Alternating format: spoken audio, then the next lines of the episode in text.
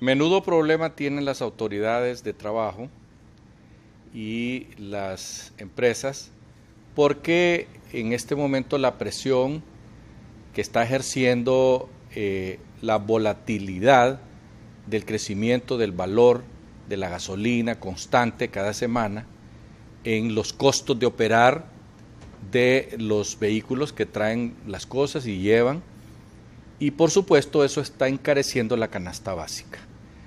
Es lógico que los eh, sindicatos estén preocupados por el tema y quieran que se resuelva rápidamente este asunto.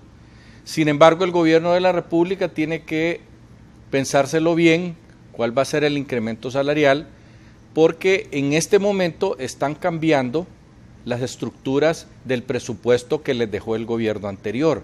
De manera que a partir de abril tendrían que tener un nuevo presupuesto, cambiadas las cifras, para eh, vivir la realidad de lo que tienen de dinero, de ingresos, para de ahí seguir en adelante. Este asunto de los salarios es un asunto delicadísimo porque tiene el efecto cascada, es decir, cuando subes los, los, salarios, suben las planillas, suben los gastos de las empresas y suben los precios de los productos que las empresas hacen o producen. De manera tal pues que es un círculo vicioso, digámoslo así de esa manera, que afecta la economía del país porque el país tiene 200 mil empleados y los empleados del gobierno, una gran mayoría, son empleados que ganan los salarios mínimos, porque son los, los eh, ¿cómo se llama?, aseadores, los, bueno, los choferes no, porque esos ganan bien, pero son la gente que hace los trabajos de conserjería, de limpieza, etcétera, etcétera. Y esto conlleva que al subir el salario mínimo, el gobierno también se ve afectado. Y se ve afectado porque tiene que ver de dónde saca dinero para pagarle a 200 mil empleados públicos que hay.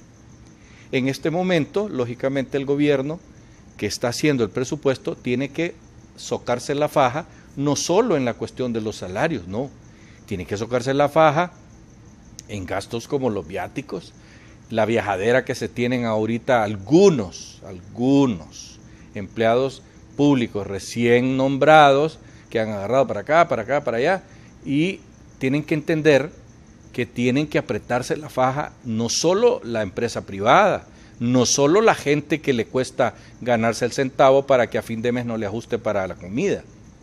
Tienen que apretarse la faja todo mundo.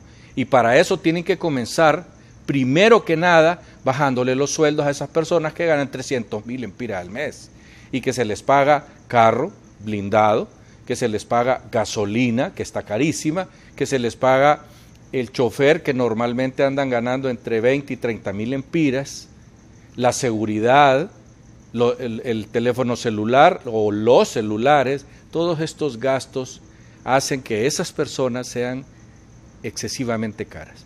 En el Congreso de la Nación se había hecho una propuesta muy inteligente y muy interesante de parte del eh, diputado Yuri Mora, de allá del, sur, donde estaba pidiendo o que le rebajaran el sueldo a los eh, señores diputados, cosa que todos se opusieron y dijeron que no, que que ellos sufren mucho y que, que son gente asalariada y que, y que además dijo alguno por ahí que él su sueldo lo regalaba a los pobres, lo, cual nosotros, discúlpenos, no le creemos, no le creemos.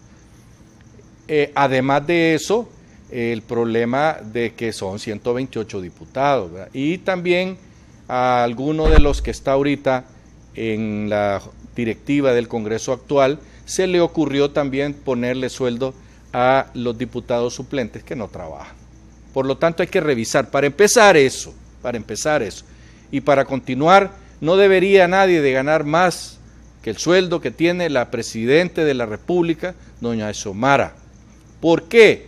Porque no entendemos cómo doña Xiomara gana 100 mil empiras al mes y un individuo en el Banco Central gana 300 mil.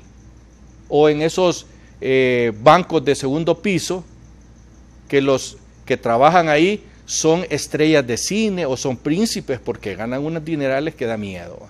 Y cuando se retiran son millones y millones de lempiras los que reclaman en prestaciones.